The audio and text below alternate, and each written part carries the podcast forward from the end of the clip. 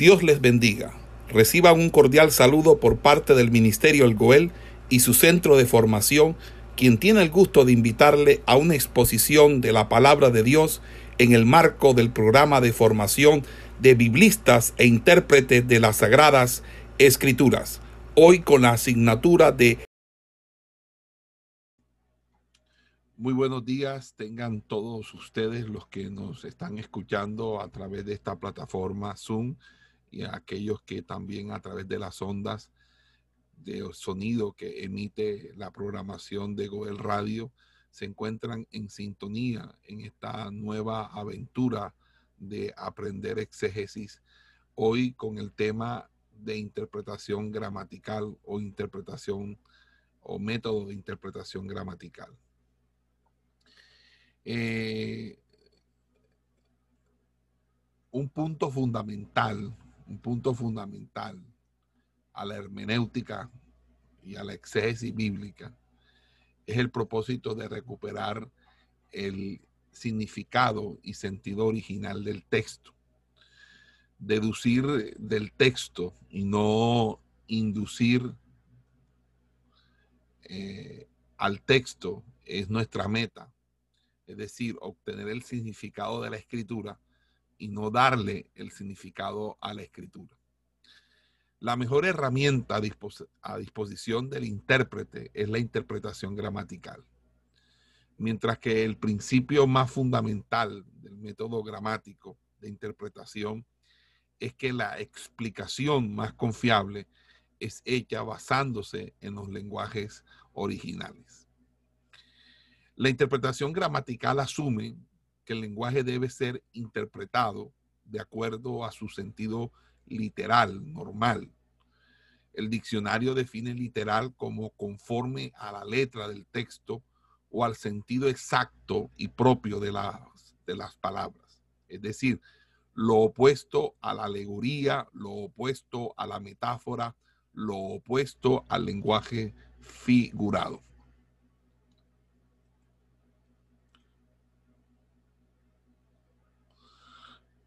El método literal de interpretación es la práctica usual en la interpretación de literatura. Sin importar qué clase de literatura estemos leyendo, asumimos el sentido literal del documento, a menos que la naturaleza de la literatura nos lleve a pensar de otra manera. El mismo procedimiento debería aplicarse también a la Biblia todos los significados secundarios de un documento dependen del nivel literal del lenguaje. Todo enunciado no literal se basa en las características o en la característica original, literal del lenguaje. Por ejemplo, si nosotros tomamos la parábola del sembrador, una parábola muy conocida por todos nosotros, solo se puede entender en el contexto del lenguaje literal de la agricultura cuando nosotros eh, tomamos un símbolo de un animal como el león, el símbolo de un león se basa en lo que se afirma de los leones en el lenguaje literal. Cuando el pueblo de Dios es llamado sal y luz, son las funciones literales de la sal y la luz las que son la base de esas metáforas. De manera que aún la misma base de la interpretación del lenguaje figurado es lo literal. Además, solo en la prioridad de la interpretación literal se halla el control del abuso en interpretación de la escritura.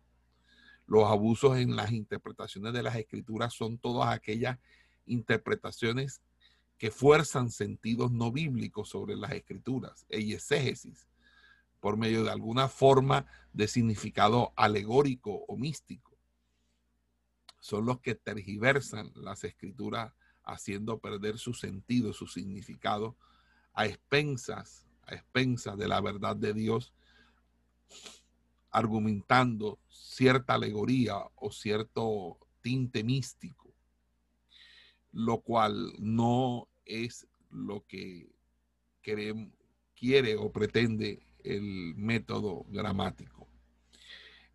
El método gramático el método gramático responde a que las palabras pueden ser estudiadas etimológicamente.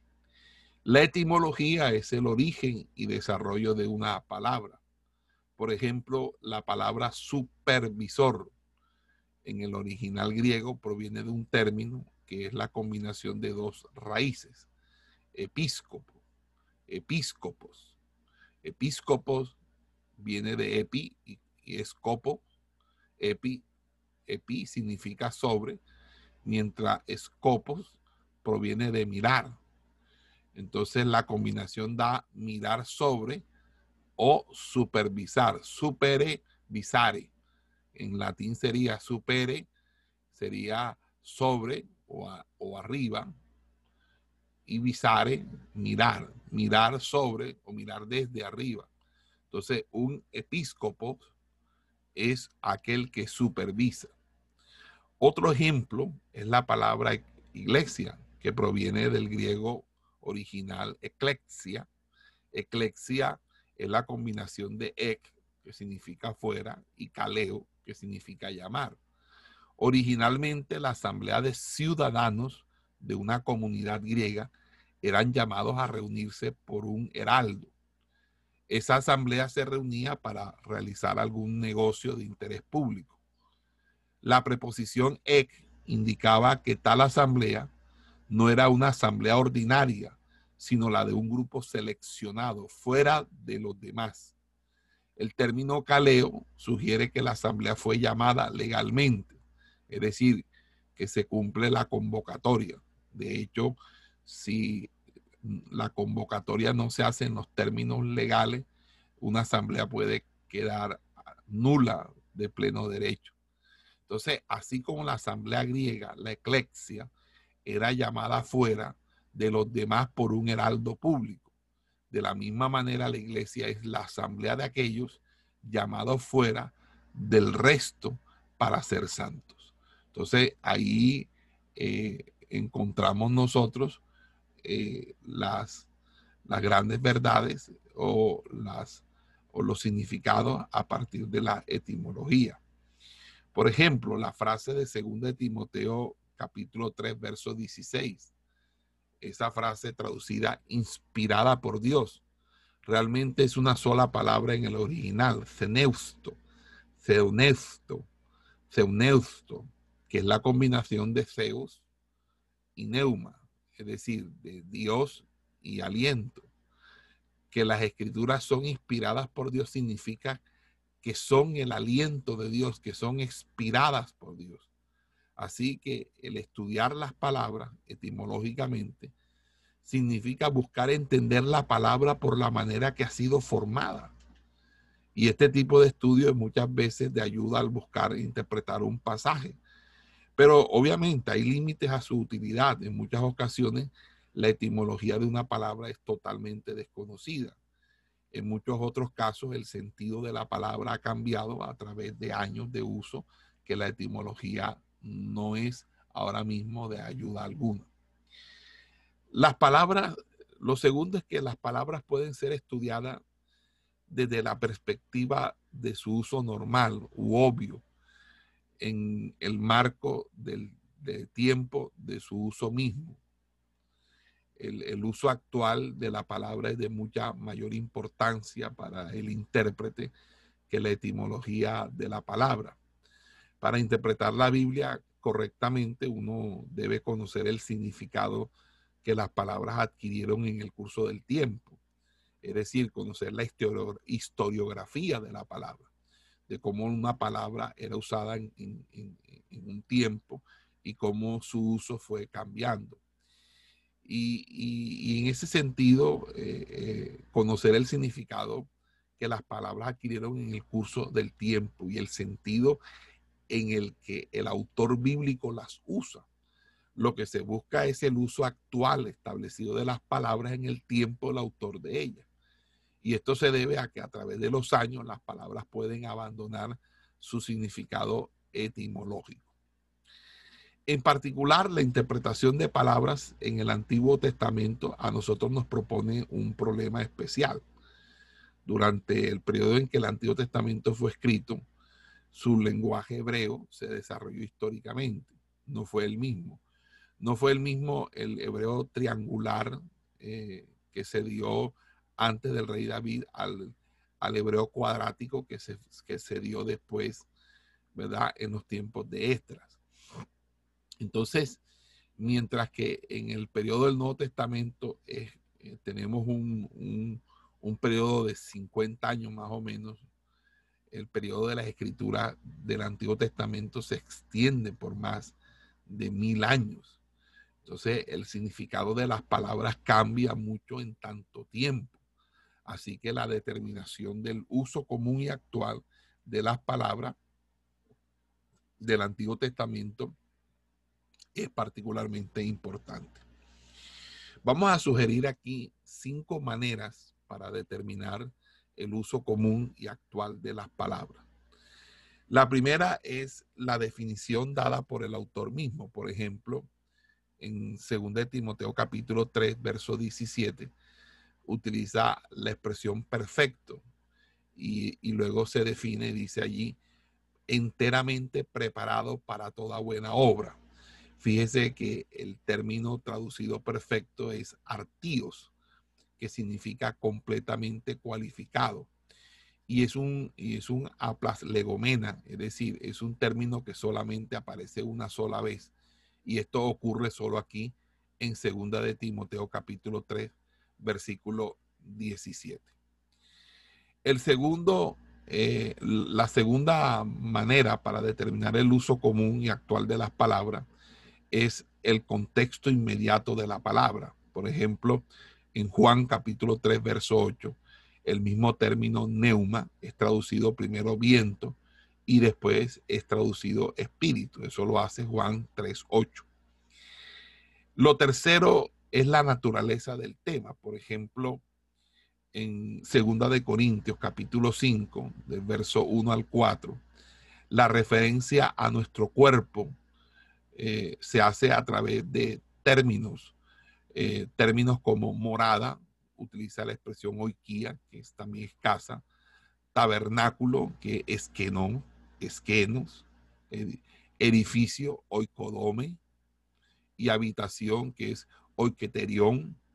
Y no hay duda alguna que nuestra morada terrestre, este tabernáculo, se refiere a nuestro cuerpo presente, mientras que un edificio, una casa no hecha por manos eterna en los cielos y aquella nuestra habitación celestial se refiere al cuerpo glorificado, al cuerpo que recibiremos al momento de nuestra resurrección o de nuestra transformación. Eh, lo otro eh, está, lo otro o, lo cuarto sería entonces que también se puede eh, determinar el uso común y actual de las palabras es a través del el contraste u oposición. Por ejemplo, allí en Romanos capítulo 8, versículos 5 al 8, donde el apóstol ya ha introducido la oposición conforme a la carne, sino conforme al espíritu, del versículo 4, procede a definir este, ese contraste, lo que es la carne.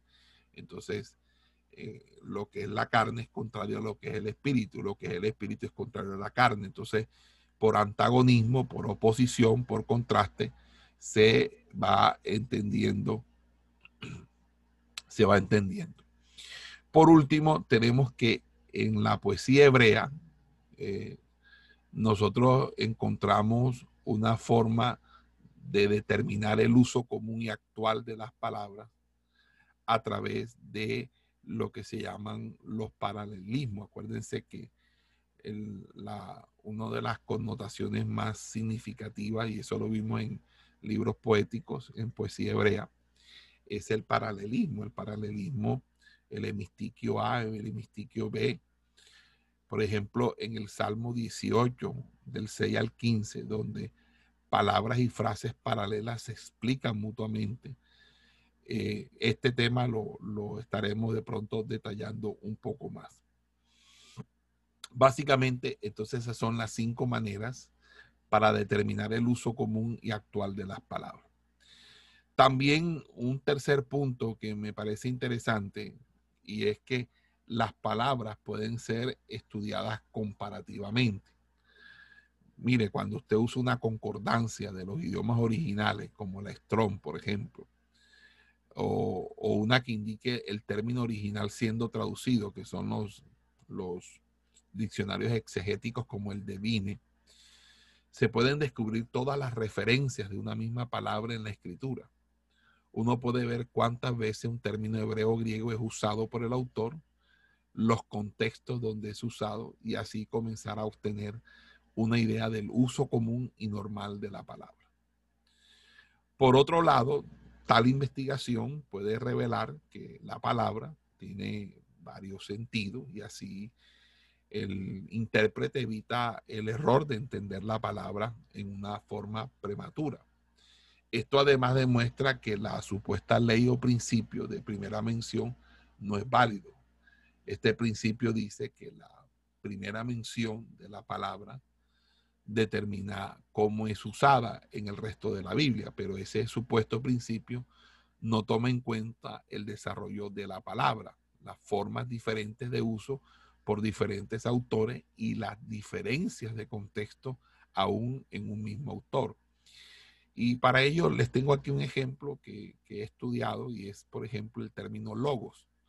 El término logos aparece 331 veces en el Nuevo Testamento su uso más común es, el, significado más común es palabra, como lo hace Mateo 8.16, Lucas 8.11 o Mateo 15.12, pero también tiene el sentido de cuenta. Por ejemplo, en Romanos 14.12 y Hebreos 4.13.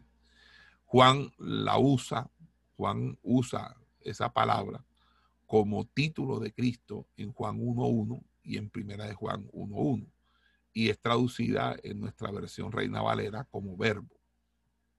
Entonces, otro ejemplo es el término dicayo, que aparece 39 veces en el Nuevo Testamento. Ese es otro ejemplo sumamente importante porque es el término justificar. Este, este eh, eh, en el sentido de hacer justo. Y lo vemos nosotros en Lucas, en Hechos, en, en los dos textos de la obra lucana, pero también lo vemos en la, epístola de Pablo a los Romanos capítulo 4. Pero también, además de hacer justo, significa declarar justo. Y también en ese sentido la obra lucana lo, acredita.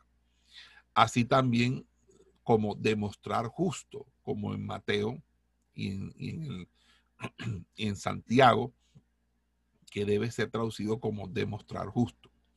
Entonces, fíjense cómo la palabra no es que tenga un cambio grande o significativo en cuanto a, su sentido, pero sí empieza a generar ciertos matices que son necesarios auscultar, descubrir a partir de una excelente exégesis bíblica. Entonces, una cosa es hacer justo, declarar justo, demostrar justo, pero todo tiene que ver con dicayau, dicayau.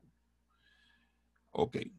Ahora, las palabras, un cuarto punto, es que las palabras pueden ser estudiadas comparándolas con sus sinónimos.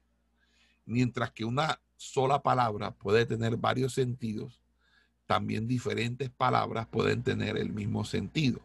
Es lo que se llama polisemia, una palabra que tiene diferentes significados. O sinonimia, que es palabras que se escriben de manera distinta, pero que son iguales en su significado o, son semejantes en su significado. Eh, al notar qué palabras los autores bíblicos consideran sinónimas, podemos entender cómo el autor usa, usa la primera palabra. Y este estudio ayuda a entender una expresión o palabra que sea eh, oscura o difícil, donde su contexto es claramente explicado por otra expresión o palabra más fácil de entender. Por ejemplo, en Mateo 20:21 dice la escritura, tu reino. Tu reino es lo mismo que tu gloria, porque Marcos 10:37, que es paralelo, utiliza ese término. Fíjese que Mateo habla de tu reino, Marcos de tu gloria, y están describiendo lo mismo. En Mateo 13, 11, por ejemplo, se habla del reino de los cielos, pero el reino de los cielos en Marcos 4, 11 es el reino de Dios, y ambos términos hablan de lo mismo. En Mateo 18, 9 se habla de entrar en la vida, y en Marcos 9:47 es entrar en el reino de Dios. Entonces, vida y reino de Dios son dos maneras de expresar lo mismo. Y lo opuesto es el infierno de fuego e infierno, que son obviamente los antónimos. A veces un término difícil en las escrituras es explicado en otro pasaje donde el mismo concepto es expresado por un sinónimo que se puede entender más fácilmente particularmente ocurre en la poesía hebrea y los paralelos en los evangelios, es decir, los mensajes de paralelo. Quinto punto. Las palabras pueden ser estudiadas culturalmente. Las palabras deben ser examinadas en, en su contexto histórico y cultural y muchas veces detrás de una palabra en la Biblia está una práctica de la cultura de la Biblia y para poder conocer el significado pleno de la palabra, uno debe conocer la práctica cultural del tiempo de esa palabra.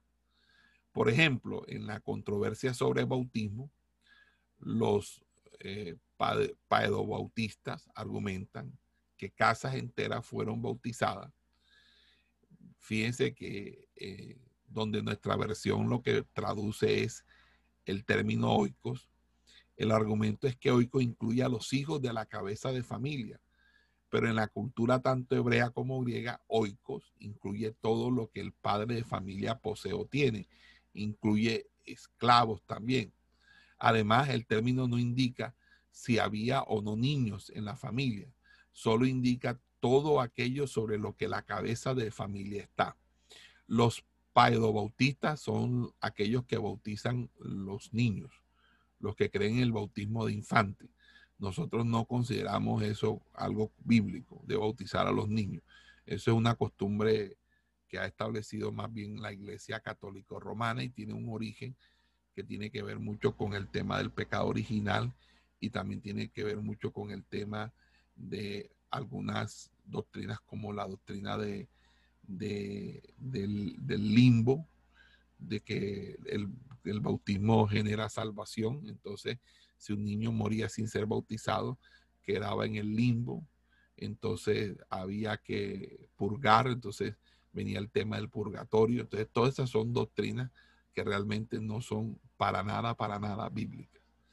Nosotros consideramos entonces aquí que hay un, eh, que Hechos 16 no justifica el bautismo, es decir, el bautismo de infante. Cuando Jesús dice que si su discípulo es obligado a llevar una carga por una milla, millón, que vaya con él dos, él se refiere a una costumbre de su tiempo, donde un mensajero del imperio tenía la autoridad de obligar a súbditos del imperio a llevar una carga, pero solo por una milla.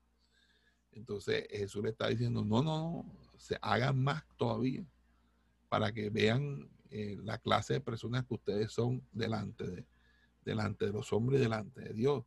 Ustedes realmente son hijos, verdaderos hijos de Dios. Sexto, eh,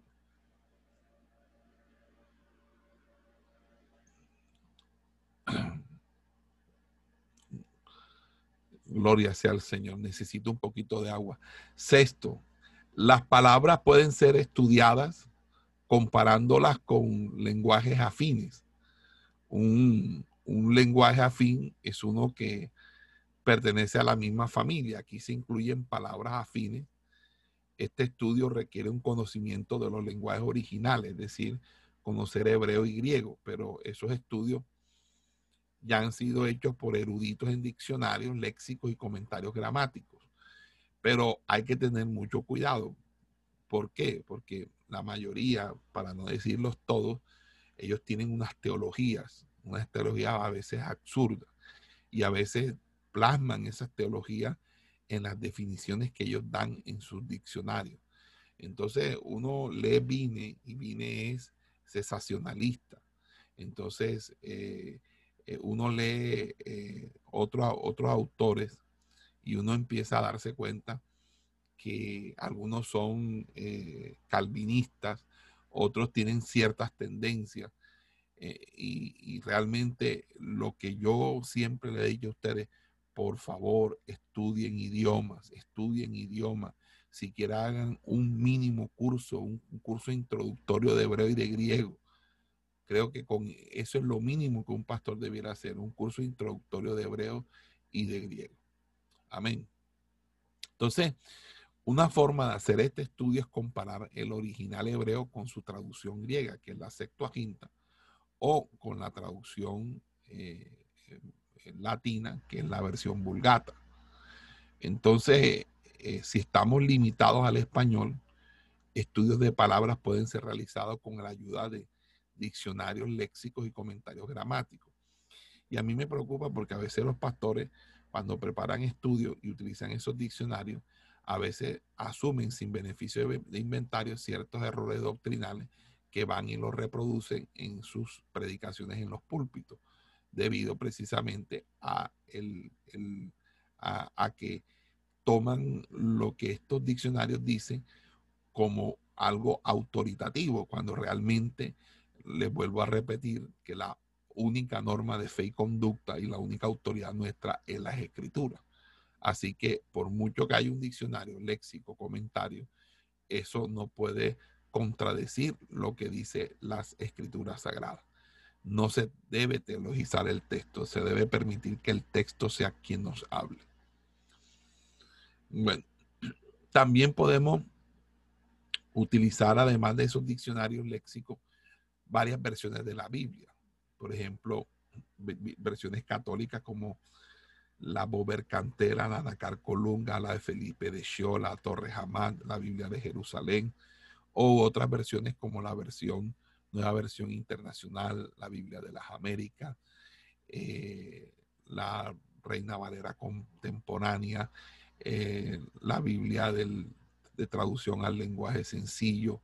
Bueno, hay muchas Biblias en particular que uno puede, y hay también software como Logos, hay otro, un software que, eh, Word, que son softwares que tienen o contienen todos esos tipos de Biblias eh, diferentes en, idioma español, pero que también tienen los eh, las Biblias con los textos, los textos antiguos.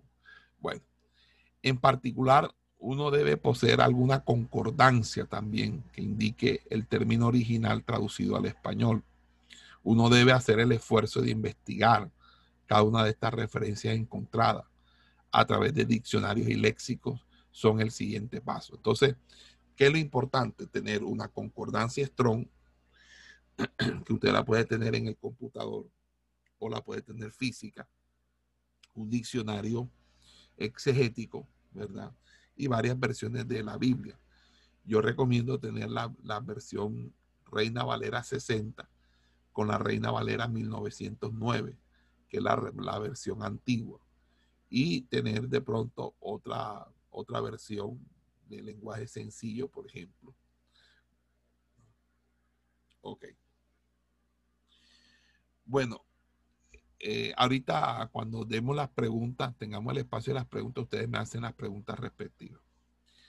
Bueno, con respecto a la gramática, eh, yo sí creo que es necesario que nosotros como, como pastores eh, volvamos un poquito a tener una, una, un estudio de gramática española, porque a veces no tenemos conocimiento de los sustantivos, los adverbios, los accidentes gramaticales, la oración, que la menor unidad del habla con sentido completo, independencia gramatical. Eh, no tenemos eh, conocimiento de la sintaxis, de qué es un sujeto, qué es un predicado, qué es una que es un complemento directo, indirecto, circunstancial. Bueno, todas estas cosas son necesarias aprenderlas, es necesaria que nosotros la aprendamos. Y más porque la gramática es, española es la gramática que podemos leer desde la Reina Valera, pero resulta que la gramática más importante o más interesante es la gramática que se hace desde el griego y el hebreo. Y una vez que superamos el nivel de las palabras, entonces la gramática cobra importancia, porque al estudiar la gramática debemos entender que diferentes lenguajes tienen diferentes gramáticas.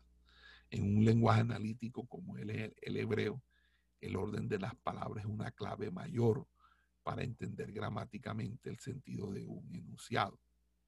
En un lenguaje sintético como el griego, el significado es comprendido parcialmente por el orden de las palabras y en mayor grado por la conjugación de las mismas.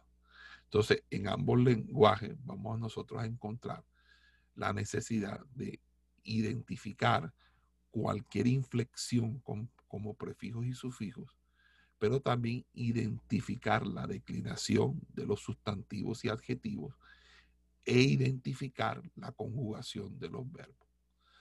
Una vez que las palabras individuales han sido identificadas plenamente, la sintaxis, es decir, el estudio de la estructura del enunciado, la arquitectura del enunciado, debe ser considerada. Obviamente, la gramática bíblica asume un conocimiento de los lenguajes originales, sin embargo, el estudio gramático de la escritura puede ser realizado por medio de léxicos analíticos, libros de gramática bíblica, textos originales impresos, ya analizados gramaticalmente. Bueno, pero uno siempre debe tener cuidado de no forzar un punto de gramática española al texto de la escritura, aunque esto sea una buena traducción, porque siempre es importante entender que por muy buena que sea una traducción, siempre deja escapar eh, en algún momento ciertas eh, peculiaridades, ciertas esencias, quinta esencia, que uno solamente la va a registrar cuando lee el idioma original. Amén. Eso es importante. En cuanto al contexto, en la interpretación gramática, un punto importante es el contexto donde el texto se encuentra. uno de los factores mayores en la mala interpretación es ignorar el contexto del pasaje. El asunto que siempre debemos considerar es determinar la intención del autor del pasaje para con los receptores originales de su, de su escrito en el contexto del mismo. Si nuestra interpretación de una porción mínima del texto no encaja en el contexto mayor del texto, muestra una interpretación equivocada. La Biblia no es una colección de textos de sermones donde podemos escoger alguno para sustentar algún punto que queramos establecer. La Biblia es una colección de documentos históricos escritos a personas reales en un lugar, tiempo e historia definido. Ignorar esta realidad nos llevaría a malinterpretar la palabra de Dios y leer en el pasaje algo que no está allí. Entonces hay que revisar lo siguiente. Vamos nosotros a encontrar o, vamos a, darnos cuenta de cuatro contextos que deben ser considerados en toda interpretación bíblica. Cuatro contextos. El primer contexto es el contexto de cualquier pasaje, es toda la palabra de Dios. Ese es el contexto macro o general. El segundo, el primer, vuelvo a repetir, el contexto de cualquier pasaje es toda la palabra de Dios. Segundo, el contexto de cualquier pasaje es su posición, es la posición que tenga él en la revelación progresiva, por ejemplo. Es decir, si está en el Antiguo o Nuevo Testamento, si es de los libros de Moisés, si es de los profetas, etcétera.